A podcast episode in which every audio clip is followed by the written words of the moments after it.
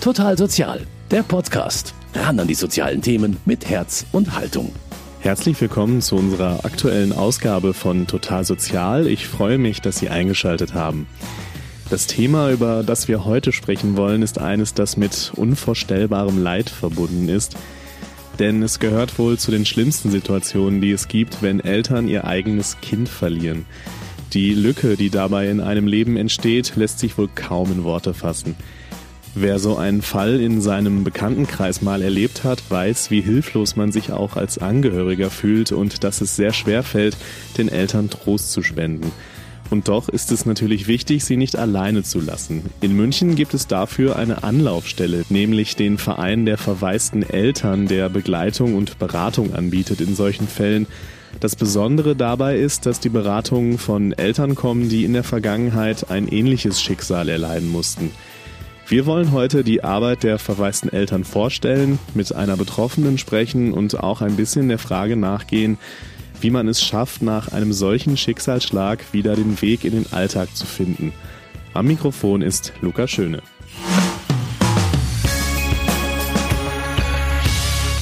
Eine Familie, Vater, Mutter und die beiden Söhne fahren in den Skiurlaub. Die Freude ist natürlich groß. Aber dann passiert das Unglück. Maxi, der 15-jährige Sohn, kommt aus ungeklärter Ursache von der Spur ab und prallt gegen einen Baum. Seine Mutter, Gabriele Zandler, fährt direkt hinter ihm und muss den Unfall aus nächster Nähe mit ansehen. Für ihren Sohn kommt jede Hilfe zu spät. Über vier Jahre ist das jetzt her und man kann sich für eine Familie wohl kaum ein größeres Unglück vorstellen. Hilfe und Geborgenheit hat die Familie damals bei den verwaisten Eltern gefunden, vor allem auch bei Freier von Stülpnagel, mit der wir später in der Sendung auch noch sprechen werden.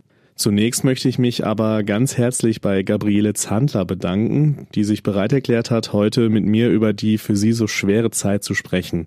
Frau Zandler, auch wenn es natürlich schwer in Worte zu fassen ist, was macht das mit einem, sein eigenes Kind zu verlieren? Was hat das mit Ihnen gemacht? Ja, wir sind dann nur noch zu dritt nach Hause gekommen, sind in unser leeres Haus gekommen. So wie wir es verlassen haben, stand alles noch da, was mein Sohn Maxi, der dann mit 15 Jahren eben im Skiurlaub tödlich verunglückt ist, so liegen gelassen hat. Ja, wir konnten das im ersten Augenblick gar nicht fassen. Das war wie, wie ein Traum. Ich habe einfach alles, was so im Koffer war, wieder eingeräumt, wie immer. Ja, und dann saßen wir da völlig traumatisiert und völlig ähm, hilflos auch, ja. Und wie kam dann der Kontakt mit den verwaisten Eltern zustande? Mein Arbeitgeber hatte dann über die Sozialberatung, wir haben eine Sozialberatungsstelle, wir sind ein Großunternehmen, hatte dann Kontakt aufgenommen zu den verwaisten Eltern und gleich am nächsten Tag kam dann Freier von Stülpnagel zu uns. Es war der erste Mensch der verstanden hat, wie es uns geht. Niemand konnte sich so tief hineinfühlen in das, was bei uns passiert ist. Und erstmals konnte ich auch mit Freier von Stülpnagel darüber sprechen, was uns bewegt, mein Mann auch. Mein Mann hatte sich nie öffnen können, aber bei den verwaisten Eltern in Einzelgesprächen konnte er es. Nach drei Tagen hatten wir bereits den Kontakt zu den verwaisten Eltern. Das war überlebensnotwendig, sonst hätten wir nicht mehr gewusst, wie es überhaupt weitergeht, wie wir einfachste Dinge im Alltag bewerkstelligen sollen. Und dann hatten wir die nächsten Tage uns sehr oft verabredet, bis Freier von Stülpnagel uns angeboten hat, die Trauerfeier mit zu gestalten. Äh, ich war dann völlig überrascht und erfreut darüber, dass, ähm, dass uns das angeboten wurde, ja, weil wir waren, wären nicht mal imstande gewesen, das zu machen. Gerade die ersten Wochen mit Banalitäten, mit Formalitäten, mit äh, Überleben hatten wir einen sehr, sehr engen Kontakt. Und äh, wie, wie lange ähm, sind Sie dann quasi in dieser engen Begleitung geblieben bei den verwaisten Eltern? Sind Sie das bis heute noch? Äh, wie, wie sieht das da aus? Die Tage vor der Trauerfeier sehr eng. Danach ähm, alle ein, zwei Wochen ähm, hat man ähm, persönliche Kontakte und immer wieder mal Telefonate. Und das ging dann bis äh, ein halbes Jahr später, wo wir dann auch in die Trauergruppen gekommen sind. Es gab dann auch offene Trauergruppen. Ähm, es war, gibt unterschiedliche Trauergruppen bei den verwaisten Eltern und das war dann natürlich auch ein, eine Erfahrung, dass man nicht alleine ist, dass es auch viele andere Eltern gibt, die auch ihr Kind verloren haben und denen es ähnlich geht wie uns, ja. Und ähm, das ähm, ist eben sehr wichtig, dass man sich dann auch untereinander austauschen kann. Wir haben sogar Freundschaften geschlossen mit Familien, mit denen wir heute noch viel Kontakt haben und natürlich auch mit, mit Freier von Stülpnagel, wo wir heute auch noch sehr viel Kontakt haben. Wie lange dauert oder hat es bei Ihnen gedauert, bis man sich wieder so halbwegs auf den Alltag einlassen kann? Also dieser Alltag, wie wir ihn vorher hatten, das ist, gibt es ja nicht mehr. Es ist ein anderes Leben. Am Anfang ist es ein täglicher Kampf, jeden Tag ist ein Kampf, aber es, äh, es ist ein langer Prozess, es ist ein anderes Leben, es ist aber durchaus, was man, was ich gar nicht verstanden habe, weil Frau von Schöpnagel sagte ja, es gibt auch wieder schöne Momente, das kann man in dem Moment nicht verstehen, aber es ist tröstlich wenn man das gesagt bekommt. Und es ist tatsächlich dann auch so, in diesem langen, langen Prozess gibt es dann wieder mal Momente, wo es auch lebenswert und schön wird, ja. Sie haben ja gerade schon erwähnt, dass Ihr Arbeitgeber damals den, den Kontakt hergestellt hat zu den verwaisten Eltern. Es ist ja auch immer ein Thema, wie das Umfeld reagiert ähm, auf so ein Unglück. Wie war das denn bei Ihnen? Wie hat denn Ihr Umfeld reagiert damals? Unterschiedlich. Also es gab durchaus ähm, Freunde, die sehr aktiv auf uns zugekommen sind. Ähm, das ist auch wichtig, dass, ähm, dass die gekommen sind, weil man ja selber hilflos ist und niemanden ansprechen möchte darauf. Es gab aber auch durchaus Nachbarn, die dann oder auch entferntere ähm, Bekannte, die sich dann eher zurückgezogen haben. Das hat mich auch überrascht. Äh, bis heute zurückgezogen haben, was mein äh, was ich auch nie verstanden habe, aber ich selber habe dann auch nicht den Mut aufgebracht, auf die Leute zuzugehen. Ja. Aber es gab auch viele, viele Freunde, ähm, die sehr eng mit uns waren und auch äh, uns da begleitet haben. Und da bin ich heute noch unheimlich dankbar dafür, ja. Stichwort dankbar, Sie haben es ja auch schon erwähnt gerade ähm, und es klang in Ihren Antworten auch durch, aber wenn Sie es vielleicht nochmal zusammenfassen, wie froh, wie dankbar sind Sie, dass die verwaisten Eltern an Ihrer Seite sind? Also die verwaisten Eltern sind überlebensnotwendig, weil das die einzigen äh, Personen sind neben dem Kriseninterventionsteam, was in Südtirol dann da war, der Weiße Ring. Aber ähm, das ist natürlich nicht zu vergleichen mit, mit, mit den verwaisten Eltern ich konnte mich öffnen, wir konnten über alles sprechen, alles, was uns bewegt hat. Und ähm, das sind Gespräche, die man nie mit einem Außenstehenden führen würde, immer nur mit jemandem, der selber betroffen ist. Und nur derjenige kann, kann uns verstehen, ja. Und Sie haben ja gerade schon einen dieser Menschen erwähnt, die Freier von Stülpnagel, die auch heute bei uns im Studio ist. Sie ist stellvertretende Vorsitzende der verwaisten Eltern hier in München und auch als Gruppenleiterin aktiv. Frau Stülpnagel, was sind die häufigsten Fragen und Anliegen, mit denen Eltern zu Ihnen kommen? Wenn ein Kind stirbt, ist erstmal die Fassungslosigkeit, das Entsetzen, die Sprachlosigkeit da. Und da geht es gar nicht darum, auf irgendeine Weise eine konkrete Hilfe anzubieten, sondern es geht darum, da zu sein, zuzuhören und den Schmerz und das Entsetzen auszuhalten. Hm. Gerade so diese Akutbegleitung, das ist ja ein Teil auch ähm, Ihrer Arbeit bei den verwaisten Eltern. Was hat es denn genau da auf sich? Wie läuft es ab? Was machen Sie da? Diese Hilfe Primi Passi, die Akutbegleitung, haben wir vor etwa 15 Jahren initiiert. Es brauchte eine längere Vorbereitungszeit, weil es etwas Neues für den Verein war. Wir haben nicht mehr gewartet, bis die Menschen, die trauernden Eltern zu uns kamen, sondern wir haben uns gesagt, es ist wichtig, in die trauernden Familien hineinzugehen um sie bei den ersten Schritten, deshalb auch Primi Passi, zu begleiten. Denn wir wissen, dass äh, verwaiste Eltern gerade nach einem Unfall oder Suizid, aber auch nach einer Krankheit oft so gelähmt sind, dass sie gar nicht in der Lage sind, selbst Initiative zu ergreifen, um sich Hilfe zu suchen. Und deshalb war unser damals neuer Ansatz, wir gehen hin zu den Familien, um ihnen die Unterstützung in den ersten Tagen zu geben, die notwendig ist, um einen solchen schweren Schicksalsschlag zu überleben. Sie haben ja gerade gesagt, dass Sie nicht mehr warten, bis die Eltern zu Ihnen kommen, sondern Sie in die Familien gehen mit dieser Akutberatung. Wie läuft das ab? Ja, da, äh, wie die Eltern auf uns kommen, beziehungsweise wir zu ihnen kommen, ähm, da gibt es verschiedene Wege. Es ist sehr oft das Kriseninterventionsteam, die uns vermitteln.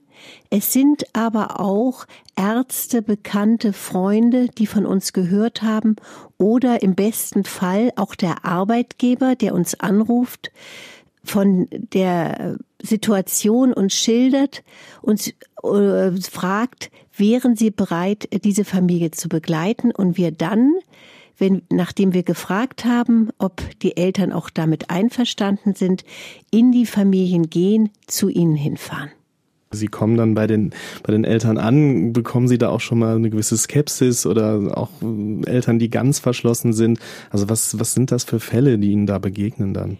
Ja, ähm, es ist jedes Mal eine andere Situation, wenn wir in eine Familie kommen, die wir natürlich vorher nicht kannten.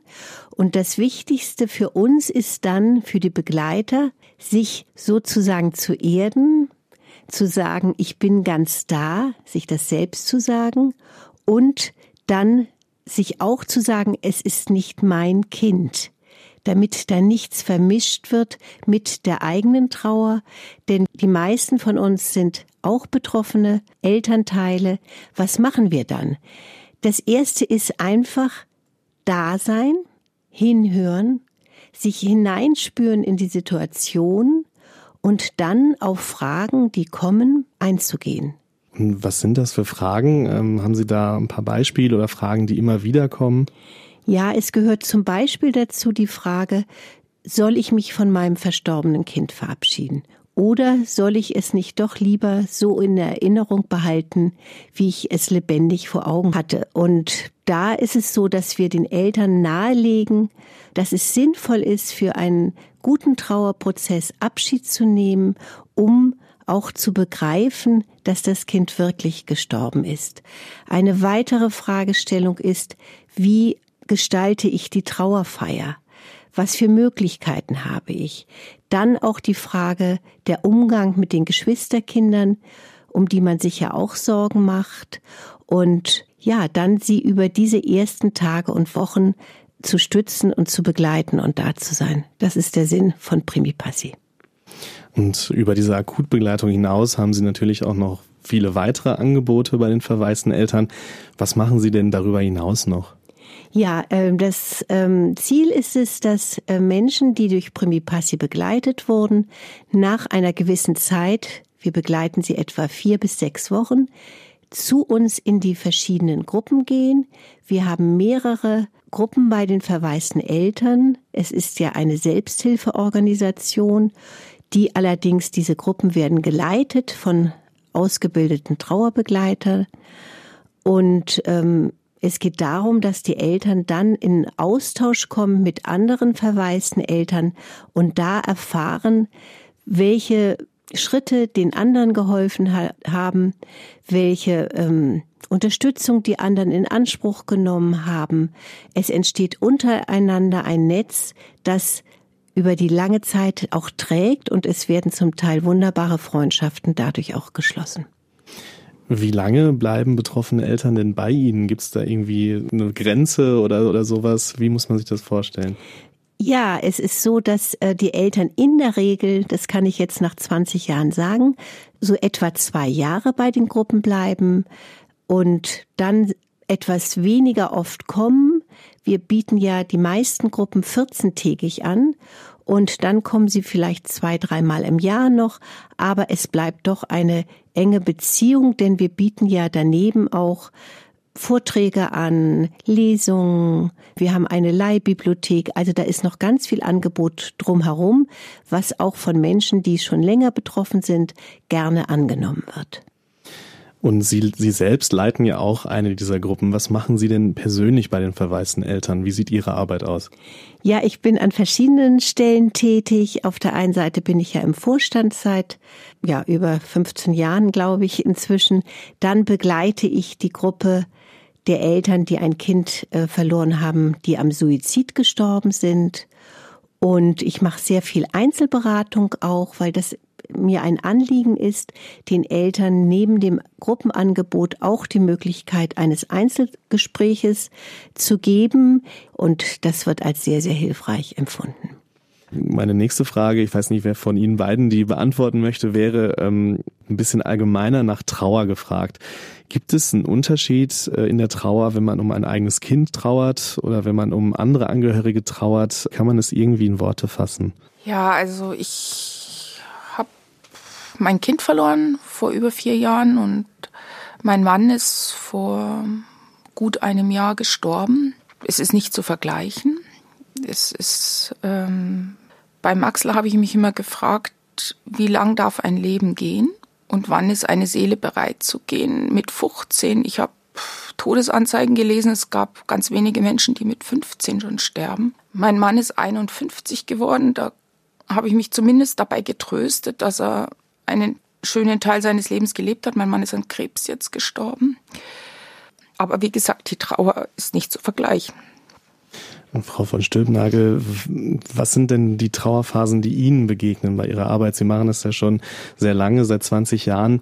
Ähm, ja, wie, was erleben Sie denn da in Ihrer täglichen Arbeit? Wir sprechen heute gar nicht mehr von Trauerphasen, sondern wir sprechen davon, dass die Trauer ein Prozess ist, der sehr lebendig ist und sich auch zum Teil ganz individuell unterschiedlich gestaltet. Wir sprechen eher von einer Spirale.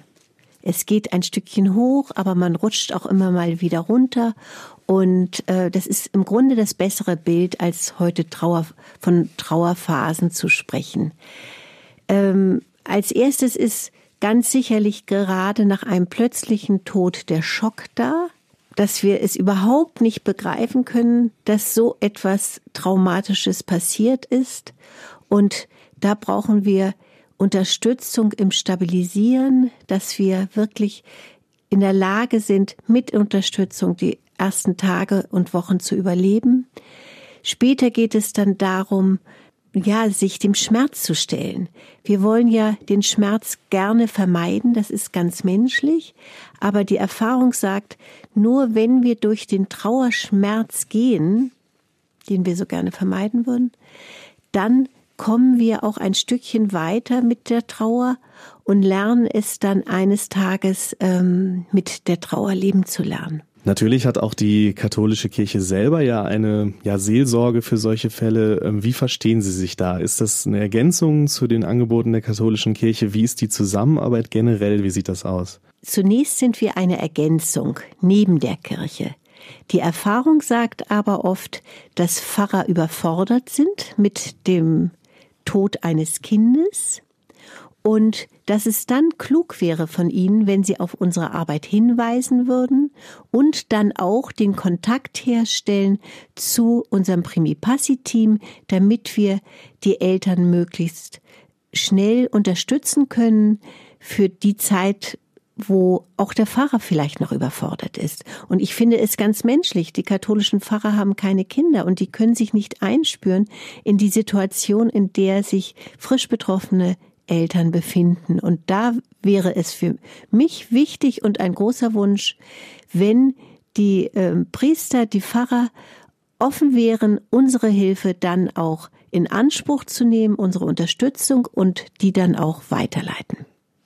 Frau Sandler, was haben Sie denn da für Erfahrungen gemacht? Wir haben durchwegs auch positive Erfahrungen gemacht ähm, im Rahmen von äh, Trauerseminaren, die auch begleitet wurden von ein Pater von einem Kloster, das hat uns auch sehr geholfen, auch der Rahmen drumherum, die Gespräche auch, ähm, gerade die ähm, geistlichen Gespräche, ähm, da hat man wirklich durchwegs sehr sehr schöne ähm, Erfahrungen gemacht mit dem Pater, ähm, mit der örtlichen Kirche haben wir eher wenig Erfahrung gehabt, weil da hat man keinen Kontakt. Es äh, kam einmal kurz nach dem Tod von meinem Sohn, kam jemand von der katholischen Kirche kurz am Abend, ähm, ist dann auch wieder gegangen und war da, glaube ich, mit der Situation auch insgesamt überfordert. Ja, und umso wichtiger ist es natürlich da, dass es dann eine Anlaufstelle wie die verwaisten Eltern gibt, die da Hilfe anbietet. Frau von Stülpnagel, wenn wir über Ihre Arbeit oder auch über die Arbeit der verwaisten Eltern insgesamt sprechen, von welcher Größenordnung sprechen wir da eigentlich? Haben Sie da ein paar Zahlen parat? Ähm, wir haben inzwischen etwa 700 Mitglieder in München. Wir haben ungefähr sechs Trauergruppen in München, die gut besucht werden. Wir sind zum Teil in einer Gruppe 15 bis 20 äh, Teilnehmer, so dass wir die Gruppen zum Teil auch äh, teilen müssen. Äh, wir haben ganz viele Gruppen um München herum in ganz Bayern. Ich glaube, es sind bis zu 60 Gruppen, die wir haben. Von daher ist es ein Netz, was immer enger geknüpft wird, um auch dadurch immer besser diese Arbeit und Unterstützung den Trauernden zukommen lassen zu können. Sie kommen ja bei Ihrer Arbeit natürlich mit sehr vielen schweren Schicksalen auch in Berührung. Und trotzdem, man merkt Ihnen das auch richtig an, finde ich, dass Sie das auch gerne machen, was Sie machen, dass das, dass Sie das wirklich leben auch. Ähm, was macht die Arbeit so besonders? Warum machen Sie das so gerne? Warum mache ich es so gerne? Das ist vielleicht das eine, dass ich ja selbst betroffen bin. Unser Sohn hat sich vor über 20 Jahren das Leben genommen. Damals war er 18 und ich hatte direkt nach dem Tod eine wunderbare, kompetente, seelsorgerliche Begleitung und aus dieser Dankbarkeit heraus und auch aus der Erfahrung, dass andere Eltern das nicht erlebt haben und später dann gesagt haben, ja, wenn ich gewusst hätte, dass ich dies oder jenes hätte machen können, dann würde es mir doch heute viel besser gehen. Daraus ist ja auch die Idee des Primipassi Einsatzes gekommen und ich finde, es gibt für mich keine erfüllenderen Aufgaben, als Menschen zur Seite zu stehen, die dieses schwere Schicksal erleben mussten. Und ich denke, es ist im Grunde Lebensarbeit, was wir machen. Eine sinnvollere und schönere Aufgabe kann ich mir nicht vorstellen. Wir haben heute bei Total Sozial über ein sehr, sehr schwieriges Thema gesprochen, nämlich darüber, was es mit Eltern macht, die ihr eigenes Kind verloren haben. Wichtig ist, dass sie mit ihrem Schmerz nicht alleine bleiben und dass es da einen Verein wie die verwaisten Eltern gibt mit seinen Angeboten, der als Ansprechpartner zur Verfügung steht. Besonders bedanken möchte ich mich bei meinen beiden Gästen heute, einmal Freier von Stülpnagel von den verwaisten Eltern und ganz besonders auch bei Gabriele Zandler, die als betroffene Mutter Einblicke gegeben hat, was so eine Situation mit einer Familie macht. Ich denke, das hat ganz gut gezeigt, wie wichtig die Arbeit der verwaisten Eltern ist und was das bedeutet, eine solche Anlaufstelle zu haben für betroffene Eltern, wo sie auch Geborgenheit und Hilfe finden. Die Sendung gibt's wie immer natürlich auch zum Nachhören und zum Download unter mk-online.de. Ich bedanke mich bei Ihnen, liebe Hörerinnen und Hörer, für Ihr Interesse, sage Servus und wünsche Ihnen noch einen schönen Tag. Am Mikrofon war Lukas Schöne. Total Sozial, ein Podcast vom katholischen Medienhaus St. Michaelsbund, produziert vom Münchner Kirchenradio.